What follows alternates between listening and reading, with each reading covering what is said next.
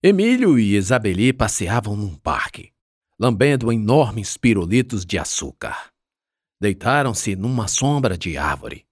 Embeli, que acompanhava eles, tentava a todo custo alcançar os pirulitos. Isabeli cedeu e entregou seu pirulito à cadelinha. Emílio continuava a chupar o seu. Queria deixá-lo pequeno o suficiente para arrancar o palito e transformá-lo num confeito com recheio de chiclete. Era uma tarde fria pelos ventos cortantes. O sol só ameaçava se pôr depois das dezoito, e tudo ainda estava muito claro no parque. Os dois estavam deitados olhando para os galhos da árvore que lhes faziam sombra. Contavam os pássaros e procuravam algum ninho. Quer namorar comigo? Isabeli perguntou, surpreendendo Emílio. Primeiro, o menino pensou que ia desmaiar. Depois, por meio segundo, chegou realmente a desmaiar. Um leve desmaio, algo como um sono forte e repentino. Nem Isabeli percebeu, embora tenha notado a demora da resposta. Aliás, resposta que só veio depois da segunda vez que a menina perguntou. Emílio? Respondeu numa voz surda. Você quer? Sim. Falou abafado. Parecia que engolira o pirulito. Na sua mão estava apenas o palito. Isabeli virou a cabeça e viu os lábios roxos contrastarem com a pele pálida feita uma folha de papel. Emílio! Gritou subindo em cima dele e pressionando sua caixa torácica. Mas suas mãozinhas eram muito leves, assim como ela. Desespero tomou-lhe a razão e ela começou a gritar por ajuda. Embeli começou a latir, um latido fino de cachorro novo, e que se perdia nas súplicas de socorro de Isabeli. À primeira vista, algumas pessoas confundiram a cena da menina montada na barriga do menino. Mas captando a agonia no rosto de Isabeli, correram para acudir. Um homem, vendo Emílio engasgado, o pôs sentado e, abraçando o menino por trás, apertou o diafragma com força. Num só solavanco, fez Emílio cuspir a enorme bola de chiclete que voou e aterrissou na grama. Embeli não perdeu a oportunidade e logo a engoliu numa só abocanhada. Passada a agonia, o casalzinho voltava para casa. Dia 12 eu vou visitar minha irmã.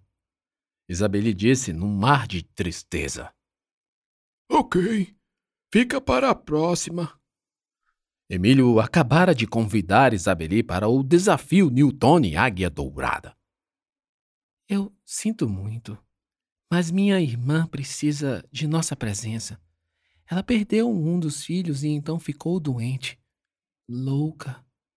Os médicos dizem que há chances de melhora, mas por enquanto ela deve ficar internada. Então Isabeli resumiu a história, que deixou Emílio consternado. Começava ali também a tarefa de carregar o pesado fardo de viver as angústias, os medos, as ansiedades de quem se ama. Não precisa ficar assim. Emílio deu um sorriso verdadeiro realmente sentiu por Isabeli. Eu conto para você como foi quando você voltar.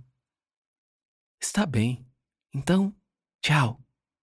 Isabeli concordou. Despediu-se e se aproximou de seu agora namorado, dando-lhe um beijo suave. Mais uma vez Emílio ruborizou e até mesmo abriu um dos olhos enquanto sentia os lábios de Isabeli. Depois do beijo, suspirou não de amor, mas de alívio. Aquilo era tenso demais. Fazia necessárias muitas repetições, até que a confiança o tornasse preciso e exímio no pouso dos lábios. Ou, do contrário, poderia aterrissar os dentes e quebrar os de Isabeli. Pelo menos, ela não usava aparelho. Quando a pancada causaria fissuras nos lábios, donde era mais que certo estourarem aftas. Nos primeiros, Emílio acelerava demais na aproximação. Depois, continuou acelerando, O longo tempo entre um beijo e outro era suficiente para o garoto esquecer como se fazia. Agora ele apenas fechava os olhos e fazia um bico tímido à espera de Isabeli. Ela, por sua vez, parava com perfeição. Um transatlântico atracando num cais de um porto. Não por experiência de muitos beijos, mas pela própria delicadeza, algo genético. Mais um dia feliz na vida do garoto. Naquele feriado Dia das Crianças, Johnny lembrava como aquela semana tinha sido especial. Lembrava também que outras tão especiais quanto talvez não viessem. Insistia em receber dinheiro de alguns devedores. E se recebesse de todos, talvez pudesse livrar-se da morte certa. Mas ainda faltava muito. Faltava tanto dinheiro que, mesmo procurando outra saída, como pedir alguém emprestado, com certeza ninguém lhe emprestaria, ainda mais sabendo das condições pelas quais passava. Tédio e feriado tornaram-se sinônimos. Johnny em apartamento, com pensamento longe, apático, frio, cogitou finalmente fugir. Mas para onde? Perguntou-se. As ideias iam e vinham em rodízio, e o esforço para se concentrar numa solução era inútil. Uma batida na porta da entrada do apartamento anunciou uma visita inesperada. Quem será? Já vou. Quem é? Johnny gritou enquanto ia à porta. Outras seguidas batidas intervaladas por curtos períodos de segundos induziam a presença de alguém sem paciência alguma. O condomínio estava atrasado e Johnny perdeu o privilégio de ter suas visitas anunciadas pela portaria. Mais uma batida forte alertou Johnny para algo incomum. Ele procurava uma roupa. Outra batida. Puta que pariu! Já disse que estava indo! Gritou no mesmo tempo que a última batida se perpetuava numa sucessão de batuques, o que lhe deu a certeza de quem quer que fosse. Estava apressadíssimo. O que será? Por que não fala quem é? Agora ele já não me impunha rapidez. Estranho. Um medo assaltou seu corpo, desacelerando-a no que fazia. Johnny se lembrou de que era necessário portar algo, que sempre fora chamado de último recurso. Então ele se voltou para o quarto, subiu na cama para alcançar o teto do guarda-roupa e puxou uma caixa. Abriu e tirou uma pistola calibre 765. Procurou o botão onde deveria apertar para o carregador cair. Após achá-lo e apertá-lo, o carregador deslizou para baixo, caindo na palma da mão. Johnny puxou o ferrolho, fazendo uma careta, devido à força exercida no local inadequado e escorregadio. O cartucho voou e quase acertou seu rosto. Johnny tomou um susto. Não era preciso fazer aquilo. Bastava destravar a arma. Outra batida na porta. Atende logo essa porra! Um vizinho gritou. Johnny pôs o carregador e o ferrolho da pistola voltou à posição original, armando-a.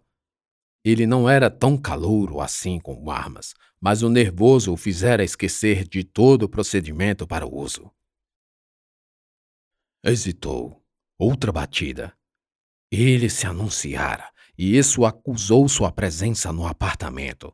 Agora sabiam que ele estava ali. Andou até o corredor e seguiu até a porta com uma arma em punho. Aos poucos metros da porta, viu o olho mágico e se lembrou dos filmes em que a vítima levava um tiro sempre que aproximava o rosto do olho para ver quem era. Então Johnny saiu da linha de frente da porta, fazendo sua aproximação pelo flanco. Encostou-se à parede próxima à dobradiça. Quem é? perguntou segurando a pistola com as duas mãos. Somos nós, Jéssica e Emílio, a resposta veio como um sussurro. Johnny relaxou os músculos, suspirando aliviado na medida em que levava uma das mãos à fechadura. A porta se abriu e Jéssica e Emílio invadiram os aposentos de Johnny, como se estivessem fugindo de alguém. Feche a porta, disse Jéssica. Emílio se retesou. Acabara de ver a arma na mão de Johnny e seu corpo suou frio. Jéssica viu aquilo e percebeu a razão pela qual seu amigo estava pálido. Emílio, pela primeira vez, estivera tão próximo de uma arma de fogo de verdade e se viu curioso e com medo ao mesmo tempo. Nossa! Uma 765! disse Emílio. 765 era só a alcúmia que a arma tinha recebido, mesmo sendo incoerente, pois diversas armas utilizavam munição desse calibre. É uma PT-57, disse Jéssica e continuou. 765 é apenas o calibre, que também é utilizado pela Walter PPK, de fabricação alemã e utilizada nos filmes do 007. Johnny se espantou. Nem mesmo ele sabia o nome das armas só ao bater de olhos. Era a segunda vez que encontrava Jéssica e se impressionava cada vez mais com a capacidade da menina. Eu sou mais essa aí. Emílio completou entusiasmado, ainda sem tirar os olhos da pistola na mão de Johnny. Além do que, aquela do James Bond não assusta ninguém. Pessoal, eu sinto muito pelo que aconteceu. Johnny ia começar a se explicar quando Jessica o interrompeu. Você não tem culpa de nada, Johnny. Nossos pais, eles acham que nós não podemos nos cuidar. Sempre foi assim e sempre será. Minha mãe proibiu de andar com você, mas ela nem lhe conhece. Só porque eu disse que você foi o cara que pegou meu celular emprestado. Ela pirou. Você disse a ela? Johnny perguntou espantado. Claro, ela tinha de saber a verdade. E a verdade é que roubar meu celular nunca foi sua intenção. Apesar de você ter explodido ele no seu punho muito bem trabalhado no supino. Johnny, o que importa é que estamos aqui para realizar uma missão, quando deveríamos estar no ginásio sem sua presença, assistindo como babacas ao desafio do Newton Águia Dourada. Jéssica terminou apontando o queixo para a saída, como uma forma de convite. Yeah! Emílio gritou. Bloodsport! E você? Apontou para Johnny. Vai ser nosso Frank Dukes. Arregalou os olhos, mas fingiu estar cego. Depois esticou os braços com as palmas das mãos para frente, como se estivesse tentando tatear algo invisível. Johnny não entendeu nada. Puta merda! Jéssica ficou eufórica. Vai ser Ultimate Fight! Você contra o estelionatário do Sensei Newton. Um torneio de artes marciais acontecendo hoje no ginásio municipal. O quê? Não, não, de novo, não! Johnny balançava a cabeça enquanto repetia: Não, não, não, não. Seus pais podem estar lá. Vão me ver e. Que loucura é essa? Onde é que já se viu? E, e que quem porra é Frank Dux? Nunca assistiu? Perguntaram uníssono com o queixo no chão. Johnny ficou um pouco com vergonha. Aliás, estava perdendo para dois garotos em matéria nerd. Então arriscou palpites. Tá, tá bom. Um filme de luta. Silêncio. Karatê. Silêncio. Ok, ninjas. Jéssica e Emílio só balançavam a cabeça. Ah, tá bom. O grande dragão branco, disse Emílio. Então a cabeça de Johnny explodiu. Jean-Claude Van Damme tinha aparecido para o mundo num filme que tinha inspirado sua geração. De repente sentiu um arrepio dos pelos dos antebraços e se lembrou da música marcante que tocava enquanto os contendores lutavam. Ele não fazia ideia do nome da música, Fight for Survival, de Stan Bush. Lembrou-se também da música calma e triste dos treinos, e que introduziu a luta final entre Van Damme e Chong Li, com seu peitoral saltitante. Você quebrou meu recorde. Agora eu vou quebrar você, como quebrei seu amigo. Pensou sem racionalidade no propósito do vilão do filme. Esse filme é muito bom. Johnny ia continuar exaltando a obra quando foi interrompido por Jéssica. Não, não é bom. Ah, vão pro inferno, vocês e sua regra dos 15. Johnny já havia esquecido a questão central e já estava bem relaxado quando sua memória lhe retornou o motivo pelo qual seu amigo e amiga estavam ali. Agora é que eu não vou mesmo. Vocês estão ficando malucos? Não. Johnny puxou uma cadeira da mesa da sala e se sentou, como que fincando raízes. Após um grande suspiro, Emílio explicou cada detalhe do evento e fez novamente o convite a Johnny. Esse Newtoni é uma farsa. Emílio falava cabisbaixo. Se você não for, pelo menos para nos acompanhar, nós preferimos não ir. Já basta andar sendo sempre execrado e rotulado como nerds idiotas, Pior ainda se eu estiver usando um kimono que leva o nome de um charlatão. Silêncio. Johnny então lembrou que realmente não era fácil ser diferente. Ser nerd e ainda por cima ser gordinho. Imaginou como deveria ter sido difícil para Emílio. Enfim, concordou. Ok, tá bom. Mas vocês têm certeza de que seus pais não estarão lá? Temos sim, responderam uníssonos, e com largos sorrisos. Emílio deu uma piscadela para Jéssica, como que se assegurasse a vitória na aposta. Dez minutos depois, Johnny estava pronto. Seu kimono de karatê havia sido substituído pelo de jiu-jitsu, que agora ocupava toda a sua bolsa. Havia guardado a PT-57, mas o medo lhe dizia que deveria sair com a arma abriu o zíper da bolsa e jogou a pistola lá no fundo. Quando eu chegar ao carro, eu a escondo em algum lugar. Os três desceram ao estacionamento e saíram quando ainda faltavam 30 minutos para o início da grande competição. Break my record. Now I break you. Like I break your friend.